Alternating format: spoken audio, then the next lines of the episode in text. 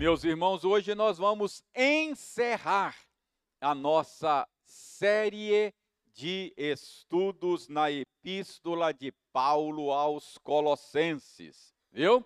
Chegamos ao final hoje da nossa série de estudos em Colossenses. Abra então a sua Bíblia na Epístola de Paulo aos Colossenses. Se Deus quiser, próximo domingo vamos começar uma nova série de estudos. Se Deus quiser, a partir do próximo domingo, nós estudaremos a primeira epístola de João. Então, se você quiser, durante essa semana, uh, ler a primeira epístola de João, será certamente um bom exercício e assim você vai se preparando para a nova série de estudos. Mas antes disso, precisamos terminar Colossenses, não é?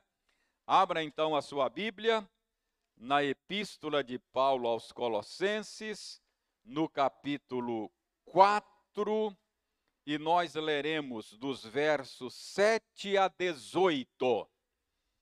Colossenses 4, 7 a 18. Eu lerei, os irmãos acompanharão aí silenciosamente a leitura que farei. Diz o seguinte, Colossenses 4, 7 a 18. Quanto à minha situação, Tíquico, irmão amado e fiel ministro e conservo no Senhor, de tudo vos informará. Eu vou-lo envio com o expresso propósito de vos dar conhecimento da nossa situação e alentar o vosso coração. Em sua companhia, vos envio Onésimo, o fiel e amado irmão, que é do vosso meio. Eles vos farão saber tudo o que por aqui ocorre. Saúda-vos Aristarco, prisioneiro comigo, e Marcos, primo de Barnabé sobre quem recebestes instruções. Se ele for ter convosco, acolhei-o. E Jesus, conhecido por justo, os quais são os únicos da circuncisão que cooperam pessoalmente comigo pelo reino de Deus. Eles têm sido o meu lenitivo Saúda-vos Epáfras, que é dentre vós, servo de Cristo Jesus, o qual se esforça sobremaneira, continuamente, por vós nas orações, para que vos conserveis perfeitos e plenamente convictos em toda a vontade de Deus. E dele Dou testemunho de que muito se preocupa por vós, pelos de Laodiceia e pelos de Hierápolis. Saúda-vos Lucas, o médico amado, e também Demas. Saudai os irmãos de Laodiceia e Ninfa e a igreja que ela hospeda em sua casa. E uma vez lida esta epístola perante vós, providenciai porque seja também lida na igreja dos laudicenses. E a dos laudes e, e a dos de Laodiceia, lede-a igualmente perante vós. Também dizei a Arquipo, atenta para o ministério que recebestes no Senhor para o cumprires. A saudação é de próprio punho, Paulo. lembrai-vos das minhas algemas. A graça seja convosco. Então, esta é a última porção aí da epístola de Paulo aos Colossenses.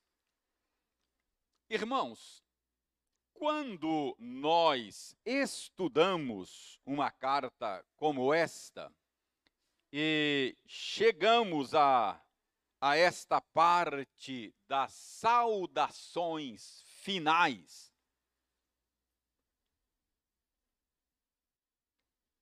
a nossa tendência é achar que esta parte da carta, finalzinho aí, essas saudações finais, tem pouco valor, tem pouco a nos oferecer.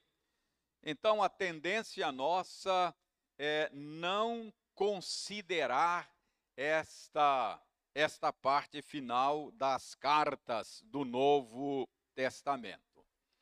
Mas é que parece que a gente esquece daquilo que Paulo escreveu aos ah, escreveu a Timóteo. Lembram? Lá na segunda epístola de Paulo a Timóteo, capítulo 3, verso 16, Paulo escreveu assim: toda, toda escritura é inspirada por Deus.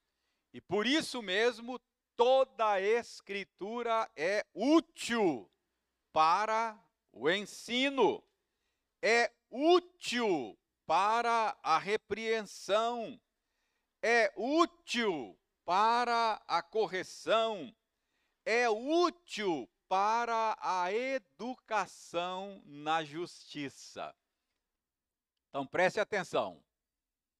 Toda escritura é inspirada por Deus. Então, se toda escritura é inspirada por Deus, estas partes finais das cartas do Novo Testamento também foi inspirado por Deus. Toda a escritura foi inspirada por Deus.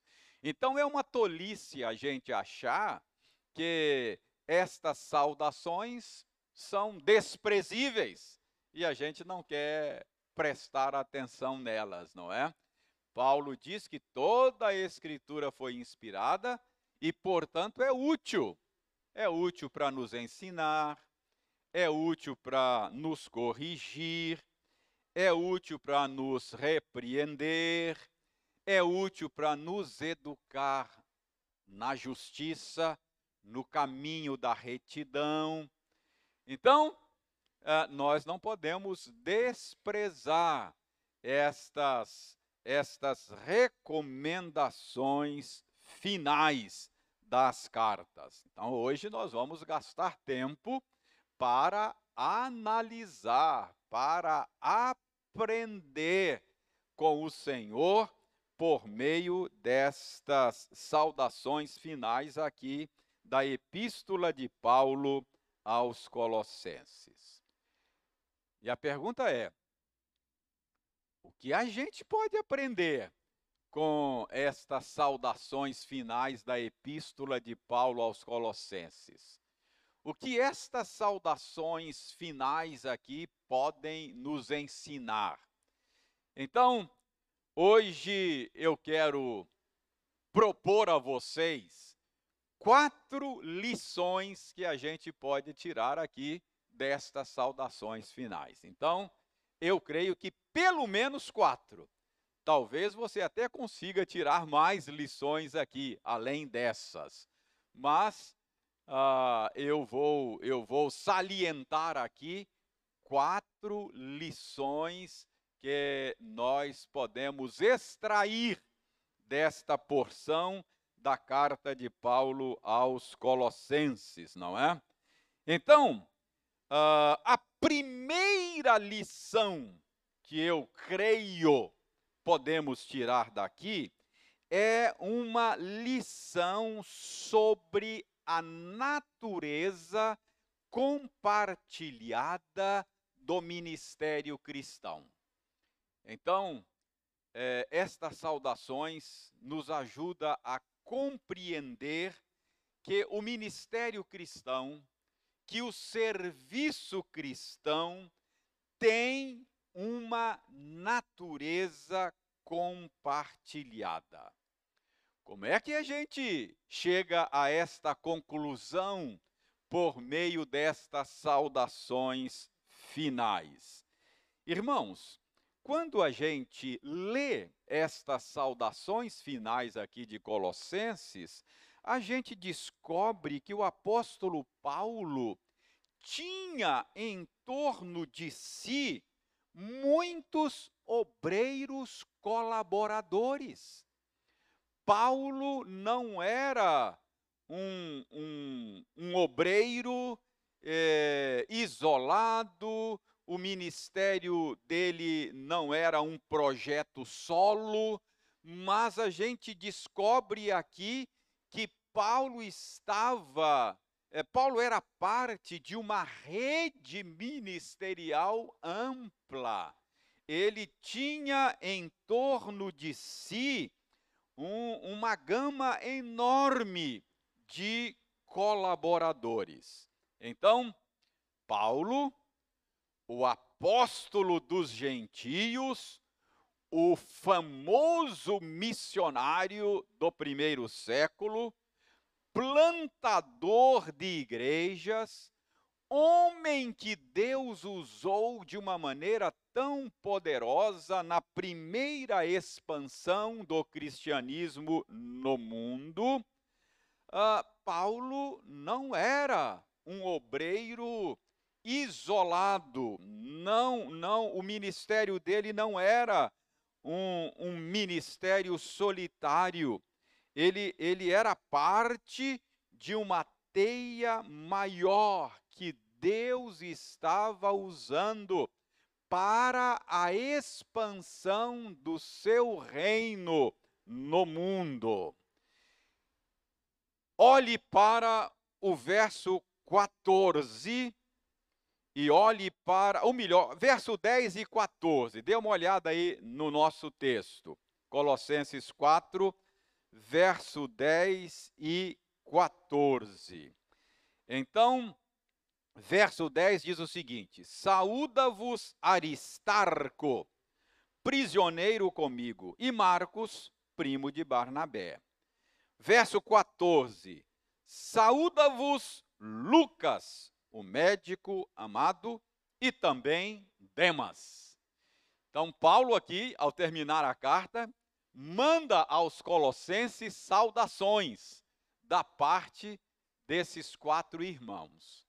Então, eles estavam com Paulo nesta ocasião. Lembrem, Paulo estava preso quando escreveu essa carta, recebeu notícias por meio de Epáfras da situação da igreja e resolveu então escrever essa carta.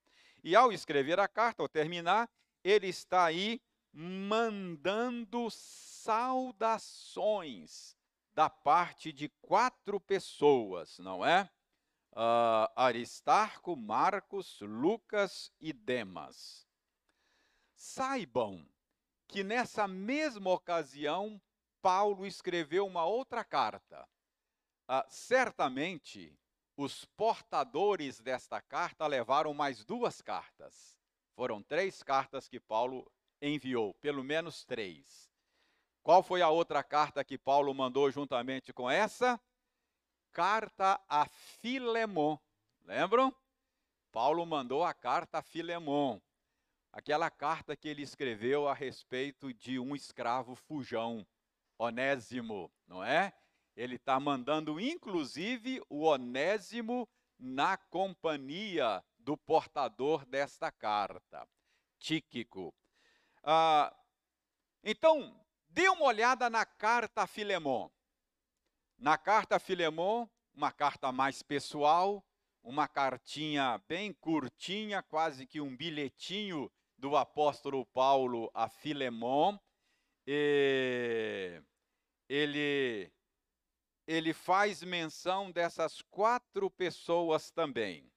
Dê uma olhada no verso 24. 24 da, da carta a Filemon. Filemon não tem capítulo, só tem versículos, não é? Então veja aí o verso 24. Ele cita os mesmos quatro irmãos: Marcos, Aristarco, Demas e Lucas. Então, Paulo, ao escrever a carta aos Colossenses, manda saudações em nome desses irmãos. E, nessa mesma ocasião, ele escreveu a carta a Filemon. E na mesmo, do mesmo jeito, ele manda saudações da parte desses irmãos, Marcos, Aristarco, Demas e Lucas. E como é que ele se refere a esses irmãos na carta a Filemon? Meus cooperadores. Está aí? Verso 24. Marcos, Aristarco, Demas e Lucas são meus cooperadores. Então, esta é a primeira maneira de a gente perceber nestas saudações finais de Colossenses, comparando com as saudações de Filemon, da carta a Filemon, e chegar à conclusão de que Paulo era parte de algo maior. O ministério cristão, ele tem uma natureza é, uh, compartilhada. Paulo não estava envolvido num projeto solo, mas ele era parte de algo maior. Volte lá para Colossenses 4. Volte para Colossenses 4. Vejam mais colaboradores de Paulo. Verso 7 de Colossenses 4. Versos 7 e 8. Paulo diz assim: Quanto à minha situação, Tíquico, irmão amado e fiel ministro, e conservo no Senhor, tudo vos informará. Eu vou-lo envio com o expresso propósito de vos dar conhecimento da nossa situação e de alentar o vosso coração. Então, além daqueles quatro, a gente descobre aí esse sujeito chamado Tíquico. Quem é esse sujeito, não é? Paulo se refere a ele, não é? Como, veja bem como é que Paulo se refere a ele no verso 7. Irmão amado, fiel ministro então ele era um ministro. A palavra ministro aí é o termo diácono, não é? Um fiel ministro, um fiel servidor, não é? Do povo de Deus. E Paulo o chama também de conservo no Senhor. O que é um conservo? Ele era conservo de Paulo. Um conservo é alguém que serve juntamente com, não é? Ele era um conservo de Paulo, então ele estava servindo juntamente com Paulo. Ele era parte do ministério de Paulo, estava servindo uh, no mesmo ministério que Paulo. Então, Tíquico também é parte desta equipe ministerial que nós descobrimos aqui em torno do apóstolo Paulo. Ah, se você depois quiser dar uma olhada, você vai descobrir esse nome do Tíquico em outras cartas. Paulo dando tarefas para ele, não é? Quando Paulo escreve a Tito, por exemplo, Paulo fala a Tito da intenção de enviar Tíquico para substituir uh, Tito lá em Creta. Parece que Paulo, em algum momento, teve essa intenção. Então, Paulo dava tarefas a estes cooperadores, a estes auxiliares, não é? uh, Tíquico é citado por Paulo na sua carta aos Efésios. Então, parece que era um irmão bem atuante na equipe do apóstolo Paulo. Então, estas saudações finais aos Colossenses nos faz saber que Marcos, Aristarco, Demas, Lucas, Tíquico era era a equipe com quem Paulo compartilhava o ministério. Então a gente descobre aqui que o ministério cristão tem uma natureza compartilhada. Marcos, Aristarco, Demas, Lucas, Tíquico eram obreiros cristãos, ministravam juntamente com Paulo. Mas há mais coisas aqui nesse ponto ainda. Antes de passar para o próximo, para a próxima lição, uh, a pergunta é: que tipo de tarefa é atribuída a Tíquico aqui no final da carta aos Colossenses? Então, voltemos lá aos versos 7 e 8 para responder essa pergunta. Já sabemos que Tíquico era um dos muitos obreiros que Paulo tinha como seus colaboradores. Mas a pergunta é: ah, nesta, nesse texto final aí de Colossenses, que tipo de tarefa Tíquico recebeu de Paulo? Olha o verso 7. Quanto à minha situação, diz Paulo aos Colossenses, Tíquico, irmão amado, e fiel ministro e conservo no Senhor, de tudo vos informará.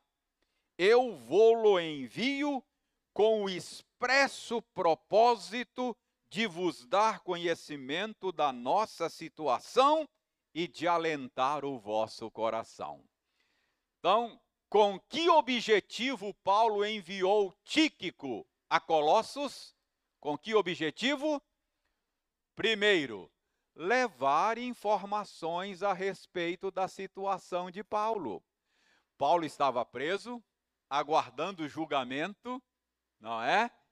Então, Paulo diz aqui que ele enviou Tíquico aos Colossenses a fim de que ele levasse informações a respeito da situação de Paulo, não é? Então, Tíquico foi um mensageiro que foi enviado com, diz aí o verso 8, com o expresso propósito de dar conhecimento da situação de Paulo aos colossenses. E mais, para que que Paulo mandou mandou Tíquico levar informações sobre a sua situação aos colossenses? Final do verso 8 alentar o coração dos colossenses. Levar alento, não é? Sinal de que os colossenses estavam preocupados, angustiados uh, com a situação de Paulo. E Paulo, então, manda Tíquico a fim de que ele dê conhecimento aos, aos colossenses de como estava a situação dele, como é que estava o processo, aguardando o julgamento, e isto certamente levaria algum alento, algum consolo, algum refrigério ao coração dos colossenses, não é? Uh, além disso, vejam aí que que Paulo diz mais, não é? Uh, Paulo mandou na companhia do, do Tíquico, não é? Está aí, ó, verso 9. Em sua companhia, isto é, na companhia de Tíquico, Paulo enviou também Onésimo. Então, veja bem, Onésimo uh, foi enviado, e ele diz aí, Onésimo, ele qualifica Onésimo como o fiel e amado irmão, que é do vosso meio. De onde era Onésimo? Da igreja dos Colossenses lá. Ele era de Colossos, não é? E ele é aquele escravo fujão que encontrou-se com Paulo, converteu-se a Cristo por meio do ministério de Paulo. Paulo diz que o gerou entre cadeias. E, e agora Paulo manda-o de volta na companhia de Tíquico, a fim de que ele acertasse a situação lá com Filemon que era o seu dono, o seu patrão, não é? Então, outra tarefa para Tíquico, levar de volta a, a, a Filemon, o Onésimo, e Paulo escreveu uma cartinha, um bilhetinho para Filemon, que nós temos na Bíblia, na nossa Bíblia, e, e certamente Tíquico tinha a, a tarefa de a ajudar lá de, de a, na conciliação entre, entre o escravo fujão e o seu patrão, não é? Então, essa é a tarefa de Tíquico. E os estudiosos entendem que Tíquico foi enviado a Colossos levando essa carta que nós estamos acabando de estudar hoje, então, ele levou essa carta, ele foi o portador desta carta. Parece que havia uma outra carta que foi enviada à igreja de Laodiceia. Veja, veja aí, ah, veja aí, verso, verso 16, ó. Diz aí, verso 16 do nosso texto, diz aí: E uma vez lida esta epístola perante vós, então estas, essas, era uma época que você não tinha xerox, você não tinha PDF, não é? Não tinha nada disso. É, e era difícil você conseguir um texto escrito. Não tinha nem papel, não é? Pergaminho, papiro. Uh, então, é, não, era, não, era, não era fácil ter um texto escrito. Então, esses textos eram lidos assim publicamente. Então Paulo manda ler a carta, a carta aos Colossenses foi lida para a igreja assim toda reunida, não é? Então, uma vez lida essa epístola perante vós, veja bem, providenciai porque seja também lida na igreja dos Laodicenses. Laodiceia era uma cidade perto lá, não é? Laodiceia, Colossos, uh, Hierápolis, uh, era tudo juntinho ali. Então Paulo está dizendo, olha, depois que essa carta que eu estou mandando aí, que é a carta aos Colossenses, depois que ela for lida aí para vocês, providencie para que ela seja lida também para os laudicenses. Agora veja bem, verso 16 ainda. E a dos de Laodiceia, e a carta que eu estou mandando para os de Laodiceia, lede igualmente perante vós. Então, Paulo mandou duas cartas, uma aos Colossenses, uma aos Laodicenses. Aí Paulo diz: depois que vocês lerem essas cartas, vocês trocam, não é? A carta aos Colossenses para ser lida para os laudicenses e vice-versa.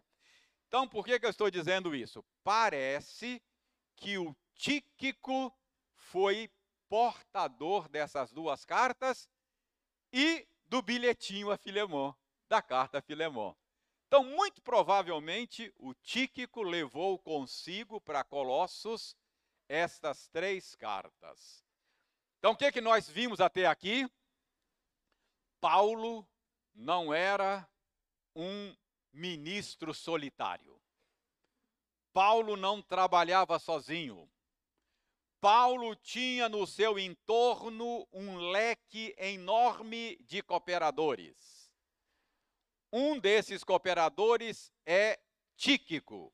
E nós vimos aqui que Paulo deu a Tíquico estas tarefas: portador de carta, uh, levar consigo um escravo fujão e levar informações a seu respeito à igreja de Colossos.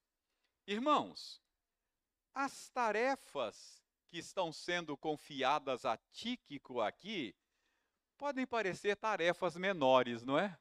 Não pode parecer? Olha, menino de recado. Ó, Tíquico é garoto de recado. pode parecer tarefas assim sem muita importância.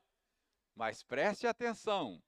O que eu quero é que você entenda que essas tarefas menores, que essas tarefas que parecem sem importância, é parte do que Deus estava fazendo ali por meio do ministério do apóstolo Paulo.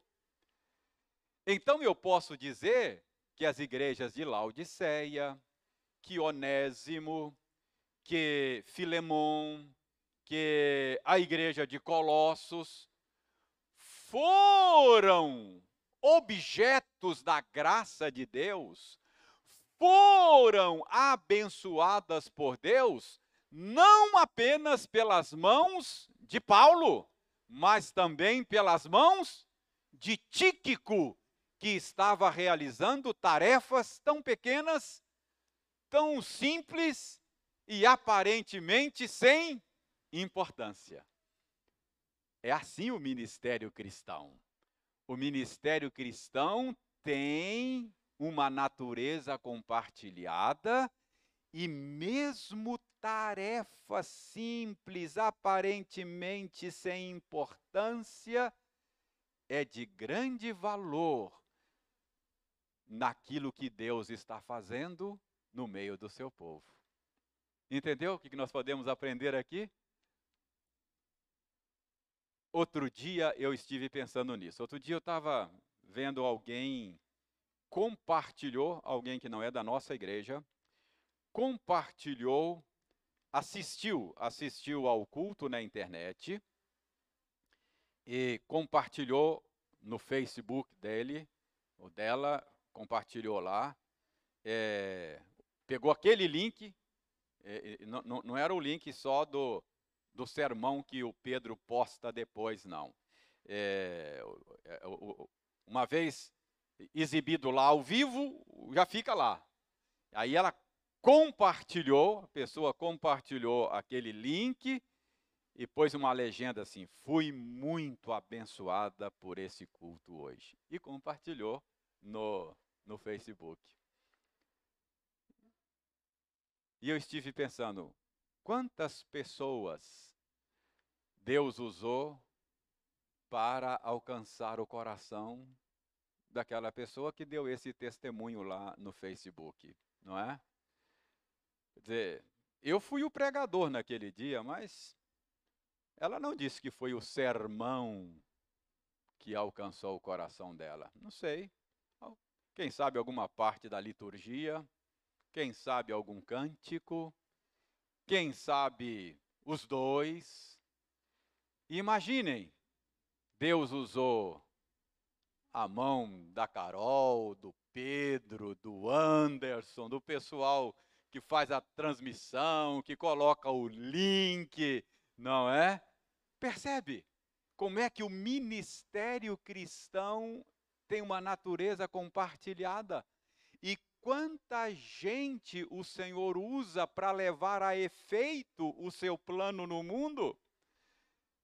Então nós aprendemos isso aqui. Paulo não estava sozinho, não era um obreiro solitário, ele tinha no seu entorno um punhado de gente, um punhado de colaboradores, ah, fazendo muitas vezes tarefas simples, pequenas, sem importância. Veja bem, você está aqui agora sendo ministrado pelo Senhor, é, recebendo nutrição e alimento. Tem gente em casa recebendo por meio da transmissão na internet. Mas eu não sou o único instrumento que Deus está usando aqui. Eu não coloquei microfone aqui, eu não abri o templo, eu não liguei ar condicionado, eu não eu não mandei link, eu não fiz nada disso. Então nós somos uma equipe que Deus está usando para a expansão do seu reino no mundo. Então, não há lugar entre nós para complexo de superioridade. Eu sou o cara, eu sou tal e nem há lugar entre nós para complexo de inferioridade. Ah, o que eu faço não é importante.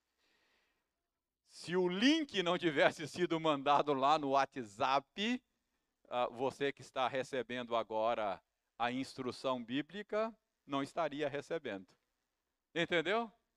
Pode ser uma tarefa muito simples, mandar o link. Uma tarefa muito simples, mas extremamente importante para aquilo que Deus está fazendo. Então, estas estas saudações finais de Colossenses nos ensina isso. Essa é só a primeira lição, a natureza compartilhada do ministério cristão. Mas há mais lições aqui. Eu falei que eu vou tirar quatro, então vamos correr. Segunda lição é sobre o poder restaurador do Evangelho. Quando a gente lê estas saudações finais, a gente descobre aqui ah, o poder restaurador do Evangelho. Veja aí o verso 9. Vamos ler o verso 9 novamente. Paulo diz aos Colossenses: em sua companhia, isto é, na companhia de Tíquico, vos envio Onésimo, o fiel e amado irmão, que é do vosso meio. Eles vos farão saber tudo o que por aqui ocorre. Certamente você conhece a história de Onésimo, não conhece?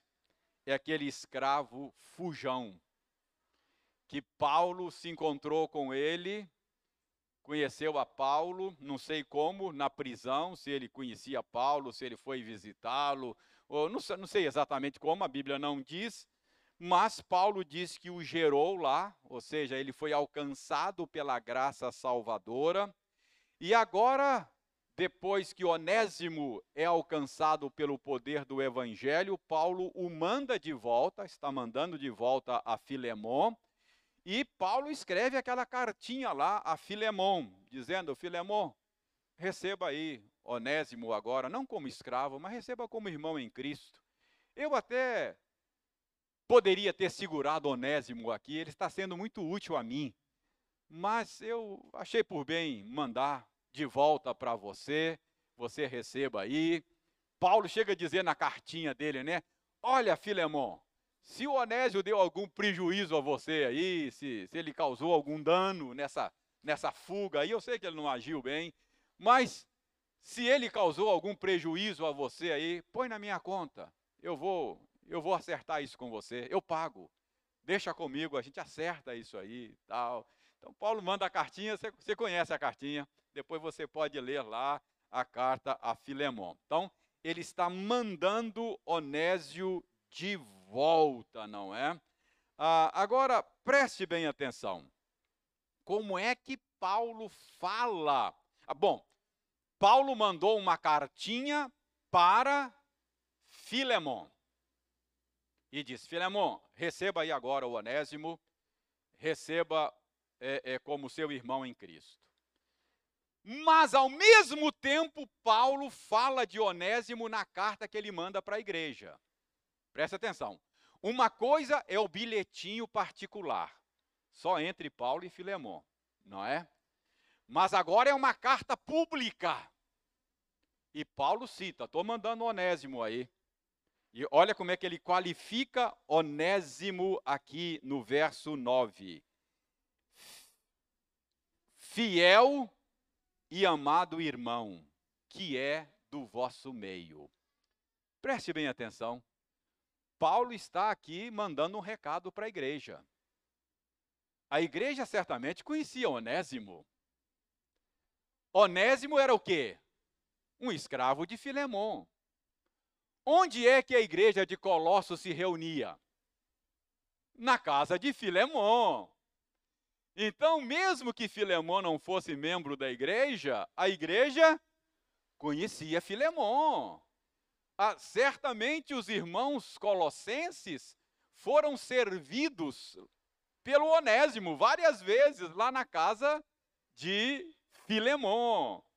Então a igreja sabia do caso de Onésimo. Certamente a igreja, a igreja sabia da fuga. Se houve prejuízos, certamente a igreja sabia dos prejuízos, não é? Ah, e imagina, eu fico aqui dando asas à minha imaginação, não é? Quando Onésimo fugiu, ah, e Filemon parece ser um homem amoroso, hospitaleiro, compassivo. É assim que Paulo fala dele no bilhetinho. Então, eu acho que eu posso imaginar o Filemon que tratava Onésimo como alguém da família, não como um serviçal. E de repente Onésimo foge. E, e, e a notícia corre na igreja. A igreja conhece Onésimo. E eu fico imaginando, eu fico imaginando é, é, como, é que, como é que a coisa corria lá na igreja, né? Imagine um irmão da igreja falar: Você ficou sabendo, cara? Ficou sabendo do Onésimo? Picou a mula.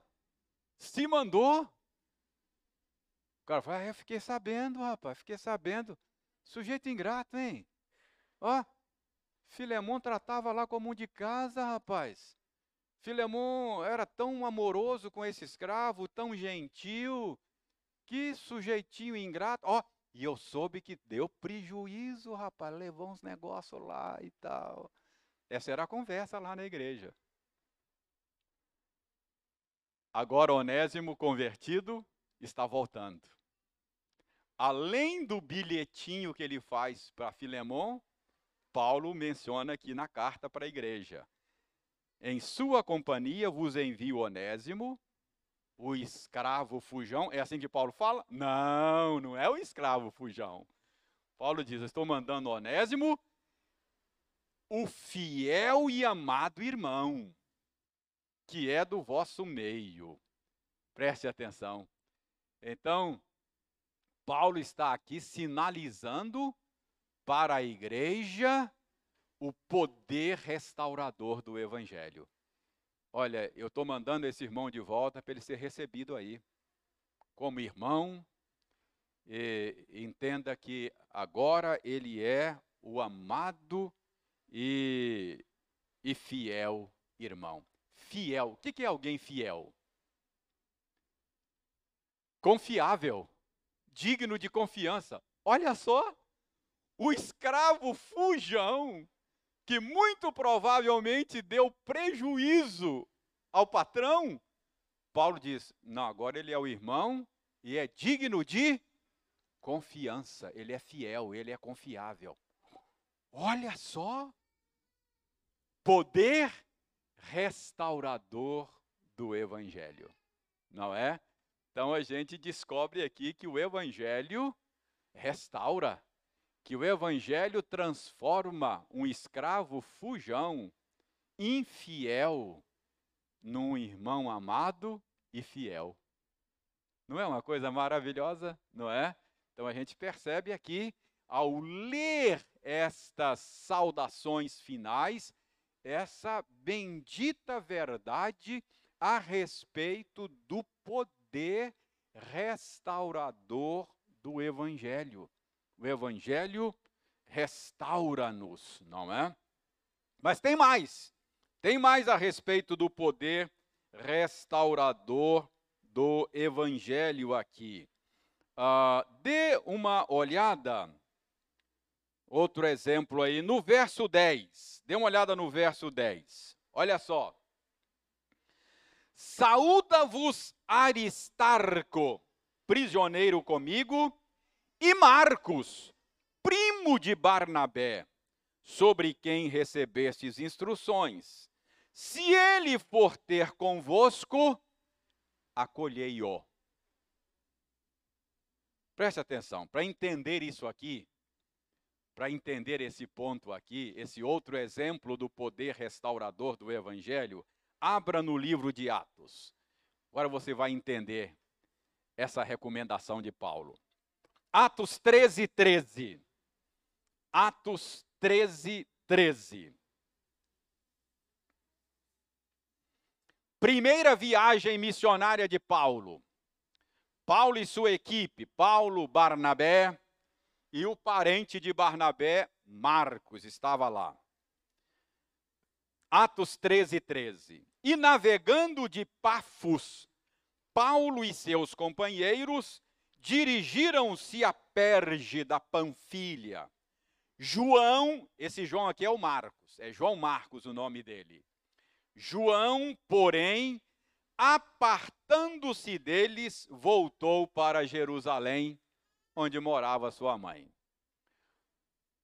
Por alguma razão, Lucas está contando aqui para nós, que é o historiador aí, está contando que na primeira viagem missionária, a certa altura da viagem, Marcos falou assim: Ó, não vou mais, não vou mexer com esse negócio, não, estou cansado. Não sei por quê, não sei se foi cansaço, não sei se houve alguma decepção, não sei o que problema que houve, não sei se ficou com medo da perseguição, não sei exatamente se foi covardia. O fato é que ele deixou a equipe no meio do caminho e voltou para casa. É isso que o Lucas está dizendo aí. Agora vão lá para o capítulo 15 de Atos. Agora é a segunda viagem missionária. Agora, veja bem, capítulo 15, a partir do verso 36. Na primeira viagem, João Marcos abandonou o barco. Segunda viagem, capítulo 15, a partir do verso 36. Alguns dias depois, disse Paulo a Barnabé: Voltemos agora para visitar os irmãos por todas as cidades nas quais anunciamos a palavra do Senhor, para ver como passam. Então, passaram por várias cidades na primeira viagem e agora, Paulo, vamos dar, vamos, vamos, vamos fazer o mesmo, a mesma rota de novo, vamos voltar lá para ver como é que são as coisas, não é? Então, Paulo propõe isso aí. Verso 37. E Barnabé queria levar também a João, chamado Marcos. Aí o Barnabé quis levar o primo dele, né? Olha o verso 38. Mas Paulo não achava justo levarem aquele que se afastara desde a Panfilha, não os acompanhando no trabalho. Paulo falou assim: Barnabé, Marcos não, estou fora. De jeito nenhum. Esse cara não trabalha comigo mais não. Trabalha não, roeu a corda. Roeu a corda, deixou a gente na mão lá. Não, Barnabé, por favor, é, é, vamos, vamos fazer o que tem que fazer, mas esquece o João Marcos. Ele, ele não, é, não é digno de confiança, não. Larga para lá. É isso que o Paulo está dizendo aí. Olha o verso 39. Houve entre eles tal desavença. Então, entre Paulo e Barnabé, houve uma desavença tal que vieram a separar-se. Então Barnabé, levando consigo a Marcos, navegou para Chipre. Mas Paulo, verso 40, tendo escolhido a Silas, partiu, encomendado pelos irmãos à graça do Senhor. A desavença foi tal, Barnabé insistiu, queria levar o João Marcos, mas Paulo ficou irredutível. Paulo falou: então se você quer levar, eu estou fora. Não, não vou. Ah, Paulo, então, foi com Silas para outros cantos e deixou Barnabé e João Marcos para outros cantos. Entendeu? Então, veja bem. Ah, agora preste atenção. Colossos ficava bem perto de Perge, onde essas coisas aconteceram, onde, onde João Marcos abandonou o grupo. Cerca de 100 quilômetros. Portanto, embora Paulo não tinha visitado pessoalmente a igreja dos Colossenses, eles não conheciam Paulo pessoalmente, certamente eles sabiam da infidelidade de Marcos. Era próximo, geograficamente próximo. De modo, e parece que João Marcos tinha a possibilidade de ser enviado aos Colossenses, não é? Ah, então, Paulo faz essa recomendação. A essa altura, a essa altura, certamente Paulo já tinha perdoado João Marcos, já tinha restaurado a amizade. É, esse João Marcos é o mesmo que escreveu o Evangelho de Marcos, que nós é, é, pregamos a respeito aqui durante muito tempo. Então, veja bem, a, a, a essa altura, Paulo já tinha perdoado João Marcos, a gente tem um pedido um pedido que Paulo faz a Timóteo quando está preso para mandar Marcos é, porque Marcos seria útil a ele. Então a gente tem evidências assim de que depois as coisas se acertaram. E, e aqui Paulo faz essa recomendação, porque parece que Marcos estava na iminência de ser enviado aos Colossenses. Daí Paulo diz aqui, ó, final do verso 10: Se ele for ter convosco, acolhei-o. Olha só, então, Paulo está dizendo aos Colossenses: Olha, eu sei que vocês sabem, ele ruiu a corda mesmo, mas já acertamos, já conversamos, e assim como o Senhor nos perdoou, nós temos que perdoar uns aos outros. O Evangelho nos restaura. O meu relacionamento com João Marcos já está restaurado pelo poder do Evangelho. E se ele for ter convosco, recebam aí, acolham, aquilo que passou, passou, ficou para trás. Está vendo? O poder restaurador do Evangelho. Então, quando a gente lê estas saudações finais aqui de Colossenses, a gente não pode desprezar essas coisas, está aqui para o nosso ensino, para a nossa instrução, e a gente pode aprender e deve aprender porque toda a escritura é inspirada por Deus e é útil para o nosso ensino. Duas lições então até agora, tá bom? Natureza compartilhada do ministério e o poder restaurador do evangelho. Terceira lição que a gente aprende aqui nestas nestas saudações finais da carta de Paulo aos Colossenses é a respeito da diversidade da família da fé. A diversidade da igreja. Dê uma olhada no verso 15. Verso 15 ele diz aí, ó: Saudai os irmãos de Laodiceia e Ninfa, e a igreja que ela hospeda em sua casa. Preste bem atenção, quem é ninfa? Bom, eu não sei quem é essa mulher, não. Mas, veja bem, Paulo diz que ela era de Laodiceia e que a igreja de Laodiceia se reunia na casa dela. Irmãos, só lá por volta do século VI é que os cristãos começaram a construir templos. Ah, até então, eles se reuniam eh, em casas e em outros locais disponíveis. Então, a igreja de Laodiceia se reunia na casa da dona Ninfa. Eu não sei quem é a dona Ninfa, mas ah, para hospedar a igreja na sua casa, é, isso, isso sugere que era uma mulher de posição, uma mulher rica, tinha uma casa ampla, não é? Então, era alguém de posição na sociedade. Então, a gente percebe aí é, que a igreja é composta de gente como a dona Ninfa e de gente como Onésimo, escravo fujão, não é? Olha só a diversidade. Gente rica e gente pobre, não é? a gente percebe isso aqui. Dá para a gente ter uma ideia dessa diversidade. No verso 11, no verso 11, a gente fica sabendo aí é, que havia crentes aí, citados por Paulo, que era gente da circuncisão. O que, que é isso? Gente da circuncisão. Judeu, não é?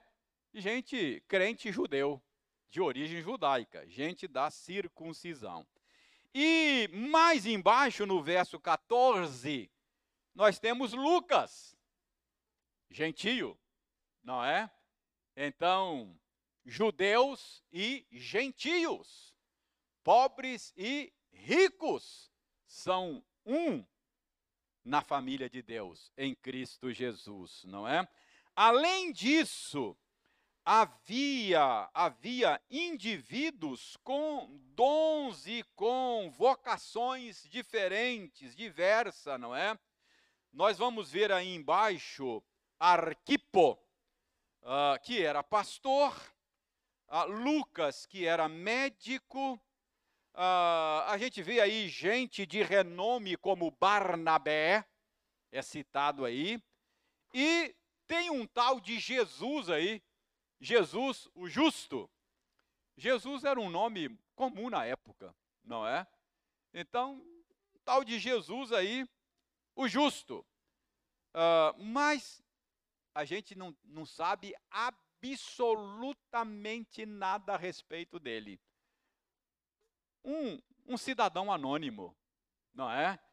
Uh, então, tinha gente de destaque, Barnabé, e gente anônima como Jesus o justo.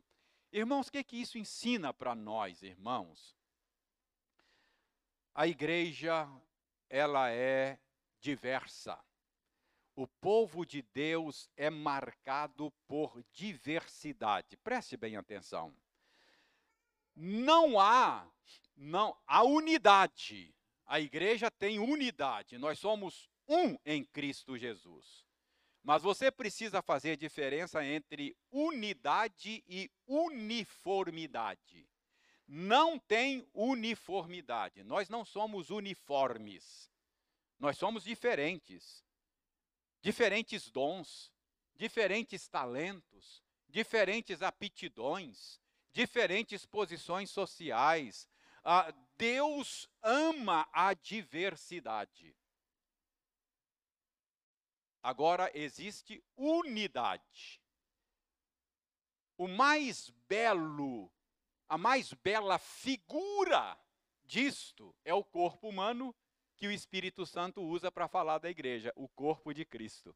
Cristo cabeça e nós somos membros desse corpo.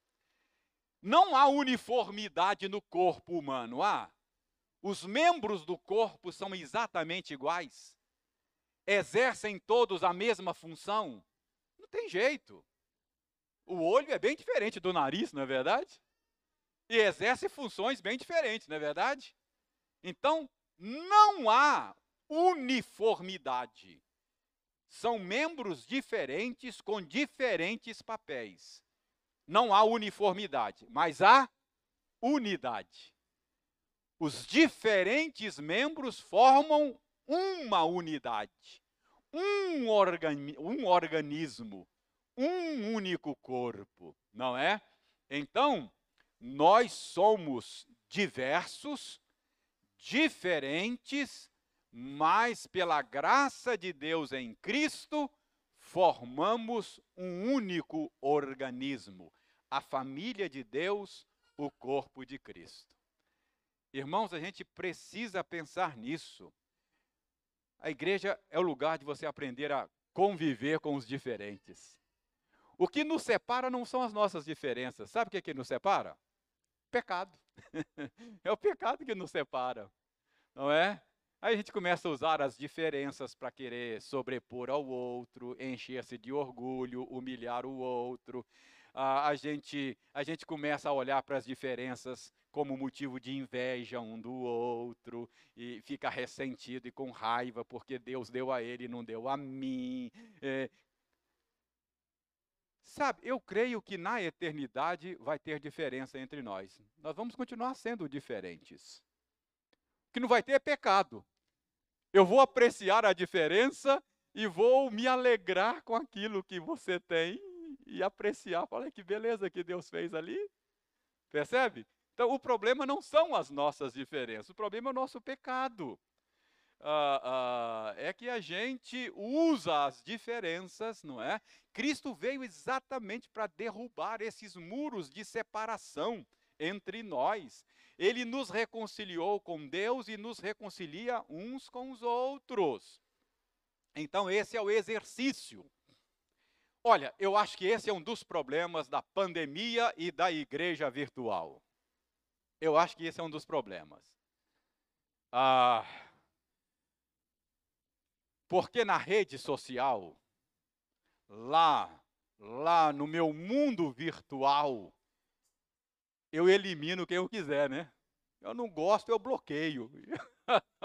é assim que eu faço, né? Só tá na minha rede social e só posta lá na minha timeline quem eu quiser. Eu tiro fora. Falou, falou do que eu não gosto, sai fora. Não é?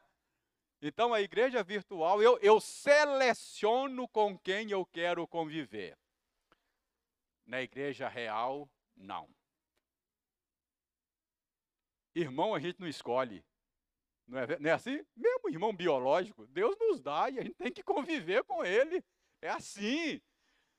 E a gente precisa disso, a gente precisa do diferente. A gente precisa, é isso que faz a gente crescer.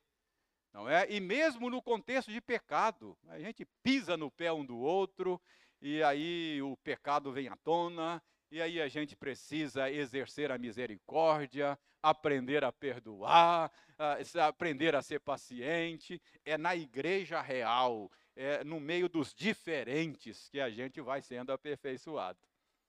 Problema é que aqui a gente é narcisista, não é? a gente, a gente acha feio o que não é espelho, não é? a gente, a gente quer recriar todo mundo a nossa imagem e semelhança, não é? Quero que todo mundo seja a minha cara. Não. Tem que ter a cara de Cristo e não a minha. não é verdade? O padrão é Cristo e não, e não eu. Então a gente, a gente precisa aprender isso. A gente aprende isso aqui nessas saudações finais da carta aos Colossenses, Deus está nos ensinando a diversidade do corpo de Cristo. Então a gente vê essas pessoas aqui recebendo saudações, enviando saudações, a gente vê quão diverso é esse universo da igreja, do corpo de Cristo, da família de Deus. Que Deus nos ensine a apreciar a diversidade, a conviver com o diferente, não é? Ah, faça, faça esse exercício, seja, seja, seja é, é, é, é, intencional nisso. Procure conhecer um irmão de classe social diferente da sua. Se aproxime, pergunta o nome, converse. Saiba da vida dele idades diferentes. Jovem, um dia sente com o irmão idoso, tome iniciativa, converse um pouco com ele. Irmão idoso, tome iniciativa, mora, assente com o adolescente, comece a conversar com ele, puxe conversa, transponha barreiras, entendeu? Uh, isso, isso é, procure ser, isso é um exercício de fé. É uma maneira de você exercitar a fé, a paciência, aprender a conviver com o diferente. Tá bom? Ok? finalmente, eu tenho quatro minutos para lhe dar a quarta lição. A quarta e última lição que nós aprendemos aqui nestas saudações finais é a lição a respeito das atuais imperfeições da igreja. Ok? Veja bem. Dê uma olhada no verso 14. O que, que diz aí no verso 14? Diz o seguinte: Saúda-vos Lucas, o médico amado, e também Demas. Quem é esse Demas? Quer ver quem é esse Demas? 2 Timóteo capítulo 4. Abra lá. 2 Timóteo capítulo 4.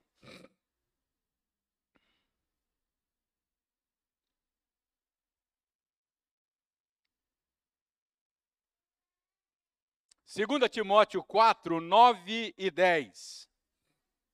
2 Timóteo 4, 9 e 10. Olha Paulo na prisão escrevendo para Timóteo. Timóteo, procura vir ter comigo depressa, verso 9.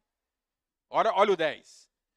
Porque Demas, tendo amado o presente século, me abandonou e se foi para Tessalônica. Crescente foi para a Galácia, Tito para a Dalmácia, não é?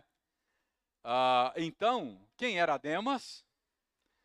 Ah, Demas foi um apóstata da igreja daqueles dias. Amou o mundo mais do que a Cristo.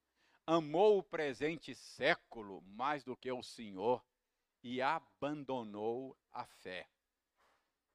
Então, muito provavelmente, era um falso cristão entre os, cristão, os, os cristãos.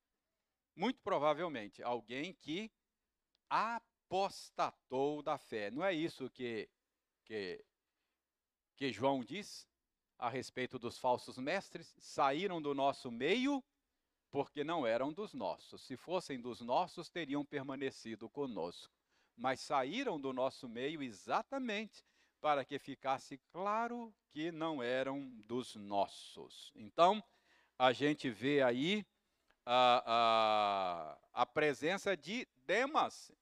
Uh, lê Colossenses, está lá Paulo mandando saudação em nome de Demas. Mas você lê lá em Timóteo, vai descobrir que Demas abandonou a fé porque amou o presente século, não é? Ah, veja bem, verso 17 agora de Colossenses 4. Um outro exemplo das imperfeições da igreja. O que eu quero mostrar é que a igreja, no presente momento, não é perfeita, tem demas. tem demas na igreja, entendeu? Então, veja bem, verso 17. Também dizei a Arquipo: atenta para o ministério que recebesse no Senhor para o cumprires. Quem é Arquipo? Irmãos, muito provavelmente Arquipo era um filho de Filemon. Uh, a gente descobre isso na carta a Filemon uh, muito, muito possivelmente fosse um filho de Filemon e que era um líder, um pastor da igreja, não é? é? Em Colosso. Muito possivelmente ele estava substituindo Epáfras, porque Epáfras foi ter com Paulo, o que provocou essa carta. Então, o, o, o, o filho de Filemon. Por que, que eu estou dizendo que é filho de Filemon? Abra Filemon aí, só para você ver onde é que a gente tira isso. Abra Filemon. Veja bem. Verso 1 de Filemon. Paulo, prisioneiro de Cristo Jesus, e o irmão Timóteo, olha a carta endereçada. Ao amado Filemon, também nosso colaborador, e aí o verso 2: e a irmã Áfia e a Arquipo, nosso companheiro de lutas, e a igreja que está em tua casa. Então, alguns acham que Áfia é esposa de Filemon e Arquipo, filho dele, e a igreja de Colossos se reunia na casa de Filemon. E com a saída de Epáfras para visitar Paulo, Arquipo assumiu lá a liderança, o pastorado. Parece que é isso. Agora preste atenção. Paulo está escrevendo a esse Arquipo aí no verso 17. Também dizei a Arquipo: atenta para o ministério que recebeste no Senhor, para o cumprires. Essa palavra de Paulo parece uma advertência, né? Parece que o Arquipo estava sendo relapso. Parece que o Arquipo estava, sei lá, ou desanimado, não estava cumprindo bem o seu papel e aí Paulo, no finalzinho da carta, fala, pessoal, diga para o Arquipo aí que eu fiquei sabendo que ele está que ele está deixando a desejar. Então fala com ele aí para cumprir bem o papel, o ministério que Deus deu a ele aí. O Epáfras não está aí, fala com ele para não deixar a peteca cair aí não. Percebe? Então parece que Paulo está encorajando alguém que está desanimado, ou corrigindo alguém que está relapso. Mas o ponto é, o que, que eu quero mostrar aqui? É que a igreja, na, no seu atual estado, ela tem imperfeições, ela tem demas, ela tem pastor que fica desanimado, que pisa na bola, uh, pastor que não cumpre bem o seu papel, arquipo. É, então, tudo isso mostra que a igreja no presente momento, não é perfeita. Irmãos, isso é muito importante, muito importante. Porque tem gente que tem uma visão romântica da igreja. E acaba se decepcionando. Ah, você não pode ter uma visão romântica da igreja. Eu não estou justificando aqui a feiura da igreja. Mas eu estou dizendo que ela não é perfeita ainda. Jesus não morreu pela igreja por ela ser perfeita. Paulo diz que ele morreu pela igreja para torná-la perfeita, sem ruga, sem mácula. Mas ela só estará assim, sem ruga, sem mácula, perfeita, na consumação dos séculos. Enquanto isso não acontecer, ah, não tem jeito. Nós precisamos aprender que a igreja tem as suas imperfeições. Então, é, é, é, é, assim, leia lá a igreja. A gente fala muito da igreja primitiva, não é? E etc. Aquilo, aquilo que era igreja, não é assim? E Ananias e Safira? Que tal? É assim, irmãos. Tem demas na igreja, ou seja, a igreja tem gente que não é nascida de novo, está na igreja, tem, por isso ela é imperfeita. E mesmo aqueles que já nasceram de novo, ainda tem imperfeição. Aquele que começou a boa obra em vós, há de completá-la quando? No dia de Cristo. Mas por enquanto ele ainda está trabalhando em você e em mim.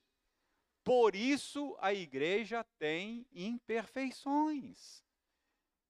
Então a gente não pode ter uma uma uma visão romântica. Mas a gente não não pode ser pessimista. Porque Paulo diz: "Eu estou plenamente certo, eu tenho toda certeza que aquele que começou a boa obra vai completar. A igreja não é perfeita, mas eu tenho certeza que ela vai ser. Entendeu? Por quê? Por causa de Cristo. Por causa de Cristo. Ele viu, diz Isaías, ele viu o resultado do penoso trabalho da sua alma e ficou satisfeito. Ou seja, o sangue dele não foi em vão. Você vai chegar lá. Seremos perfeitos. O Senhor jurou e o Senhor cumprirá o que ele jurou. Entendeu? Então a gente não pode ter uma visão romântica, mas a gente não pode ser pessimista, tem que ter esperança, porque o Senhor que começou a boa obra vai completá-la. Então, lendo aqui estas estas saudações finais, a gente descobre Demas que apostatou e descobre um pastor que parece que estava sendo relapso, estava pisando na bola e Paulo teve que chamar a atenção dele. Entendeu? Então, meus irmãos, o que, que nós aprendemos aqui? Que o evangelho, ou melhor, o ministério cristão tem uma natureza compartilhada, que o evangelho tem poder restaurador, que a igreja tem unidade na diversidade e que a igreja, no presente estado, tem as suas imperfeições. Não é? Que a gente não pode ter uma visão romântica da igreja. Está vendo como é que as saudações finais parecem não ter nada, mas tem muita carne aqui para ser, para ser comida, não é? Ah, que Deus nos abençoe, que Deus, que Deus nos ajude. Graças a Deus por concluirmos assim o estudo da carta de Paulo aos Colossenses. Domingo que vem, uma carta nova. Agora vamos ver primeira epístola de João, se Deus quiser.